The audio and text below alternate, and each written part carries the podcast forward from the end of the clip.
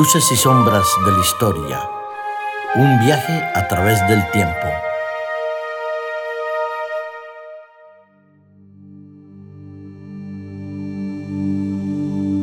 Una vez más nos encontramos aquí reunidos alrededor de un estudio en el cual nos encontramos tres personas y vosotros. Aitor en los comandos centrales y en la parte técnica.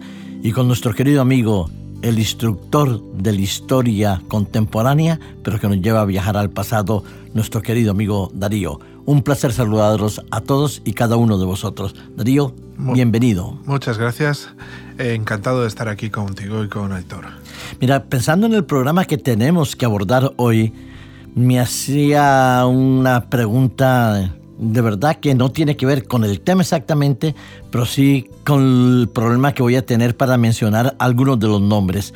¿Por qué sería que el hombre quiso construir una torre en Babilonia en la antigua Babilonia, la famosa torre de Babel, para tener tantas lenguas y tantos idiomas. Si podíamos llamarnos todos Darío, Paco, Pepe, Aitor, nombres sencillos.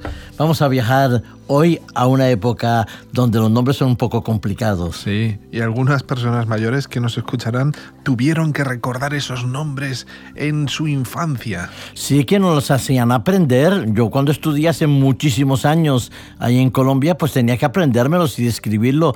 Pero bueno, la verdad que del origen de ellos poco sabemos o sabemos mm, de una manera quizás incompleta, puesto que no tenemos la suficiente clarividencia para ello. Hablaremos de los visigodos, que vienen de los godos. ¿Y los godos quiénes eran? Pues eh, eran pueblos bárbaros del este y del centro de Europa. Eh, tenían eh, pues afinidad con los greutungos y los tervingios, que como verás son nombres muy fáciles de pronunciar. Sí, y, facilísimo. y bueno, pues eran pueblos del este de Europa, principalmente que venían... Eh, venían expulsados y huyendo de otras invasiones, como las invasiones de los hunos o de los pueblos más orientales, que eh, les echaban de su territorio y se iban a ocupar los antiguos territorios del Imperio Romano de Occidente. En realidad, entonces son pueblos que tenían una cierta eh, actitud frente a la vida, bélicos, guerreros, eh, poco ocultos, parece, en algunos aspectos, dicen algunos, y que en realidad pues se dedicaban era a expandirse y a huir también, porque pasaban peleando. Unas veces ganaban, como siempre pasa, y otras perdían, pero no había paz en sus territorios. La verdad es que es curioso porque si eh, hasta hace pocos programas hablábamos del Imperio Romano como fuente de civilización y desarrollo, ¿cómo es posible que estos pueblos tan bárbaros, eh, en, su aspecto más eh, extenso de la palabra, pudieran acabar o ser una parte del fin del Imperio Romano. ¿Cómo, ¿Cómo, pudo ser? Pues hay varias explicaciones de todo esto. Ya vimos en el anterior programa, pues eh, había corrupción, había políticos que no hacían bien su trabajo, habían cuestiones económicas y sociales, pero una de las cuestiones que, que más podría explicar esto es que en esa penetración en el Imperio Romano, ellos jugaron un papel muy importante como guardianes de las fronteras del Imperio Romano. Me explico. El Imperio Romano tenía una frontera X, ¿vale? Y hasta ahí, a, partir de, de esa frontera, estaban los bárbaros pero si el Imperio Romano no tenía suficientes legiones para todas sus fronteras, hacía posible que eh, muchos... Las incursiones de los pueblos. Muchos de los acuerdos que tenían de paz en las fronteras eh, eh, contemplaban el intercambio de rehenes. En ese intercambio de rehenes casi siempre estaban los hijos de los jefes de las tribus bárbaras y algunos legados o algunos gobernadores de las regiones romanas o los hijos de los gobernadores de las regiones romanas que iban eh, como rehenes a las tribus de los godos y de los visigodos. Y estos rehenes, los rehenes de los bárbaros que estaban en territorio romano, aprendían la cultura, la civilización y sobre todo el arte de la guerra del imperio. Poco a poco fueron llamando a otros que vinieran de las tribus bárbaras a formar parte de esas legiones que protegían las fronteras del imperio. Y poco a poco, muchos de esos bárbaros pertenecían a las legiones del imperio, guardando una frontera por detrás de un muro o de, o de, un sitio o de un río o de unas montañas que al otro lado estaban sus familias. Entonces tenemos eh, una combinación casi perfecta para terminar con el imperio romano. Tenemos a bárbaros fuertes, destructivos, nada amigos de la civilización y el desarrollo, educados en el arte de la guerra del Imperio Romano, con lo cual con sus propias armas podían entrar y destruir, como así hicieron, el imperio. Eso me hace pensar eh, a lo que se conoció como la quinta columna, ¿no? Eh, preparados por, por, un gobierno para el servicio de otro, preparados por los romanos, que eran los que ponían el límite y la cultura y las técnicas, estrategia de la guerra, y los otros que nada más estaban esperando quizás el momento propicio. Eh, estaban de alguna manera infiltrados, pero recordemos que todo esto se desencadena por esas tribus que vienen de Oriente echando a, estas tribus de, bárbaros de Europa del Este, los echan. Y entonces eso configura toda una serie de, de, de de acontecimientos como fichas de dominó que se van cayendo una detrás de otra y hace posible que pues finalmente eh, lleguen al Imperio Romano de Occidente esas tribus bárbaros que son en un principio tendríamos a los eh, suevos, vándalos y alanos en, la península ibérica y que luego son eh, expulsados hacia el norte de África por los godos y los visigodos. Bueno, godos y visigodos, de los cuales nosotros hablaremos hoy de manera muy especial del reino visigodo. El reino visigodo de Toledo, que en un principio tuvo su capital en Tolosa, pero luego finalmente se erigió como reino hispánico y tuvo su capital en Toledo. Que yo de Toledo hablaría, hablaría largo y tendido, sobre todo porque nos han hecho ver que es la ciudad de las tres culturas, un poquito más adelante en el tiempo. Que por cierto, a nuestros queridos amigos que nos escuchan o que nos ven, que si un día vienen por España, los que vienen fuera y los que están en España, que no pueden dejar de visitar Toledo Toledo y Córdoba, que son dos centros culturales extremadamente importantes aquí en España. Sí, la verdad es que eh, Toledo, como capital del reino hispánico visigodo, eh, fue algo, algo importantísimo en esa cuestión y a partir de ahí empieza a forjar su leyenda de que es una ciudad donde se construye y se hace el mejor acero, acero para las espadas. Y hoy en día podemos constatarlo, ¿ah? que es muy bonito todo todo lo que tiene que ver con Toledo y con su industria de las espadas y dagas y cuchillos que son importantes. Pero bueno, Toledo eh, o el, rey, el reino visigodo de Toledo es mucho más que la construcción de espadas. Sí, sobre todo eh, se empieza a instituir una serie de, leyes muy básicas, muy, muy rudimentarias, dependiendo del Imperio Romano, el Mos Maiorum, y, esto mm, no encaja muy bien en todas las tribus que dependían del rey en ese momento o de la corte en ese momento. Es decir, lo que hasta ese momento era la vida urbana, la vida en las ciudades con sus palacios, con sus templos, con sus casas, empieza a ser destruida, destruida completamente porque son tribus que han vivido nómadas durante mucho tiempo, huyendo, repito una vez más, huyendo de, esas eh, invasiones que venían de, de Oriente y destruyen absolutamente todo símbolo de ciudad o de civilización dentro de las ciudades, arrasan templos, arrasan villas, arrasan eh, edificios de organismos eh, públicos y de organismos privados, los, los, arrasan por completo. De hecho, hay unas ruinas de una ciudad, eh, Acinipo, en el sur de, España, cerca de Ronda, que tú cuando la visitas fue una ciudad casi tan grande como Sagunto, de hecho tiene un teatro romano muy parecido al, al, de Sagunto, es decir, era una ciudad importante para tener un teatro y la verdad es que está completamente derruida, todo eh, lleno de pequeños montones de piedras, porque precisamente así se quedó después de la invasión visigoda. Eh, si puedes decirnos más o menos en qué época estamos hablando, que hace qué años eh, nos encontramos, porque después tengo que hacerte otra pregunta. Pues estaríamos hablando de los siglos V y VI de, nuestra era. Eh, la influencia que tú has hablado de la destrucción de la sociedad del siglo V y VI, ¿tiene que ver algo con la división que nosotros tenemos eh, hoy en día en, España, en Europa? Esas pues influencias de los ataques de las tribus bárbaras y del eh, reino visigodo, que volveremos ahora a la influencia de los visigodos aquí en España? Pues realmente tiene poco, poca influencia. Ya hemos dicho en anteriores programas que la mayor influencia nos la dejó el Imperio Romano y la influencia de los visigodos en nuestra civilización y en nuestra cultura es, es realmente poca. No marcaron, no dejaron una huella, pero sin embargo llegaron a una dominación y una destrucción.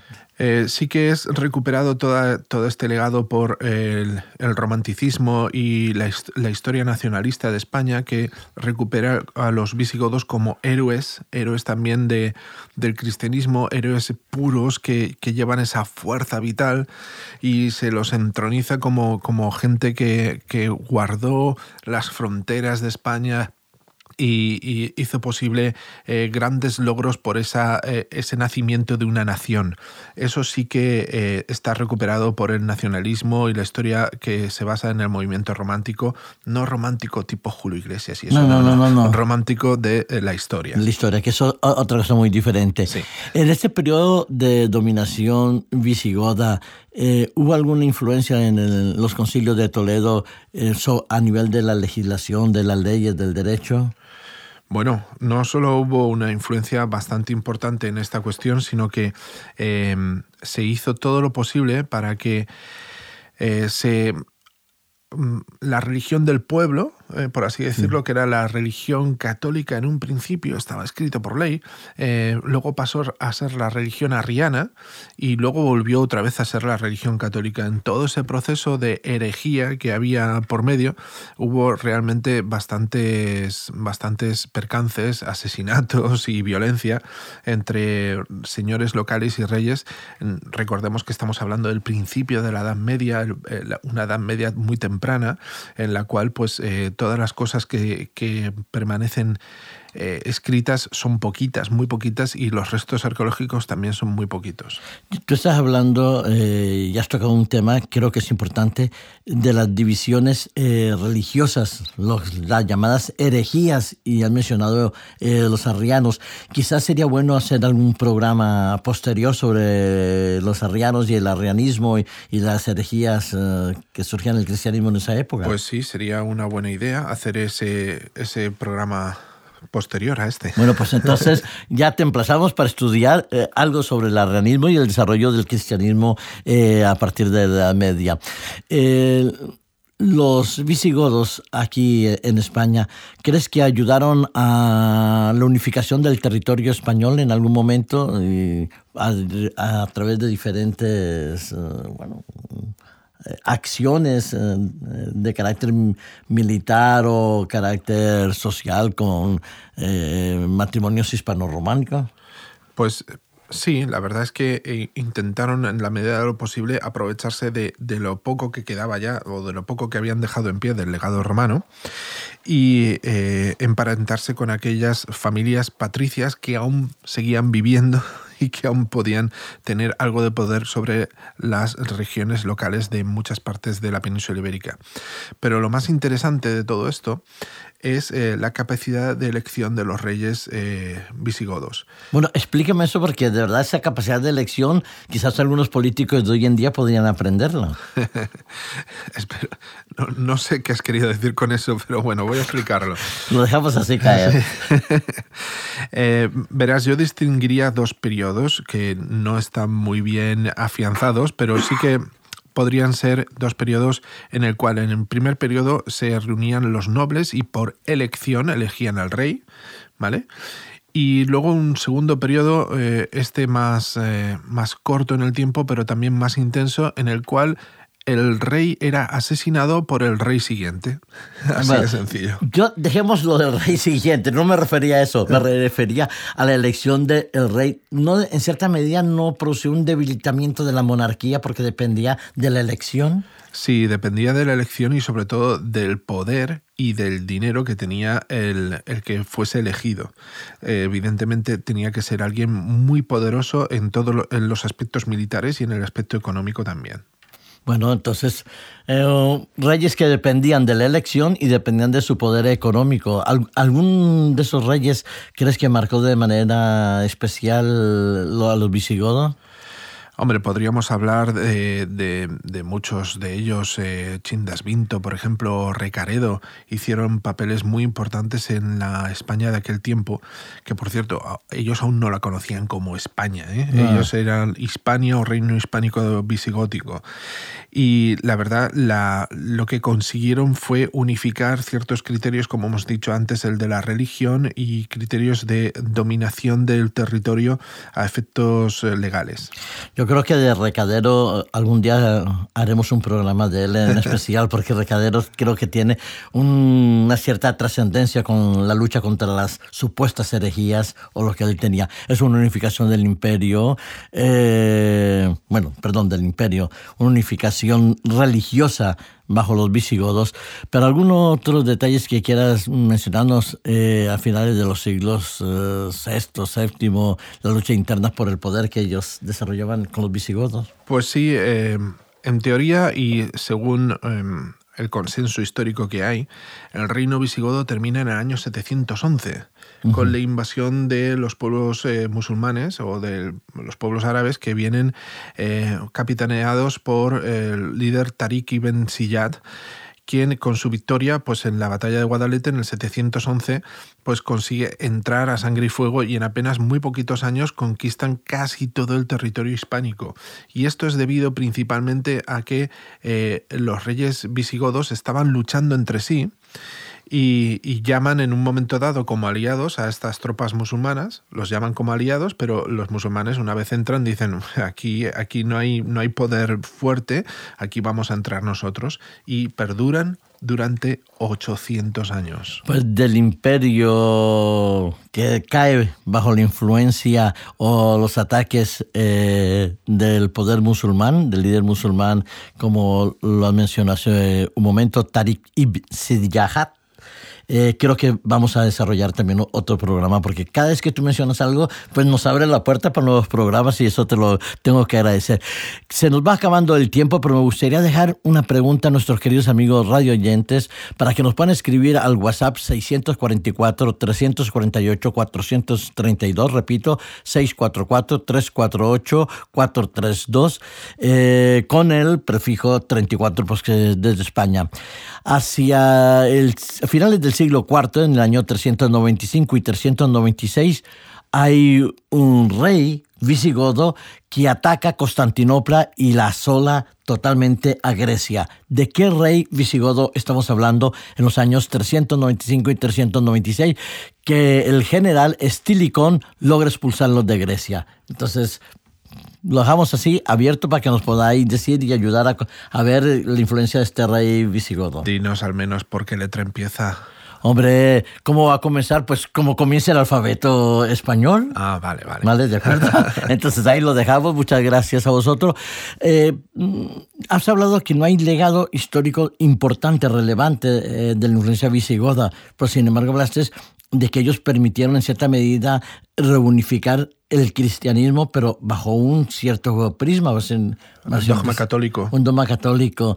Y eso lo pues, consideramos como positivo, como reflexivo, nada más. Em, bueno, eh, lo, que sí que es cierto es que a partir de ese momento el, catolicismo apostólico romano o la religión católica apostólica romana pasa a ser eh, unidad y frente de lo que es Hispania en ese momento incluso hasta casi nuestros días. ¿eh? Fíjate lo que te digo, porque a pesar de la invasión musulmana y de ese periodo tan largo de cientos de años en los cuales los musulmanes ocupan eh, territorios de Hispania, siempre se consideró una lucha y una reconquista cristiana las tropas que hicieron y echaron de tierra, hispánica, de tierra hispánica a los musulmanes. Así que ese primer reino hispánico católico hace posible que aún hoy la religión mayoritaria en España sea el catolicismo. Pero es la influencia, es el legado histórico que dejó eh, la historia de los visigodos aquí en España.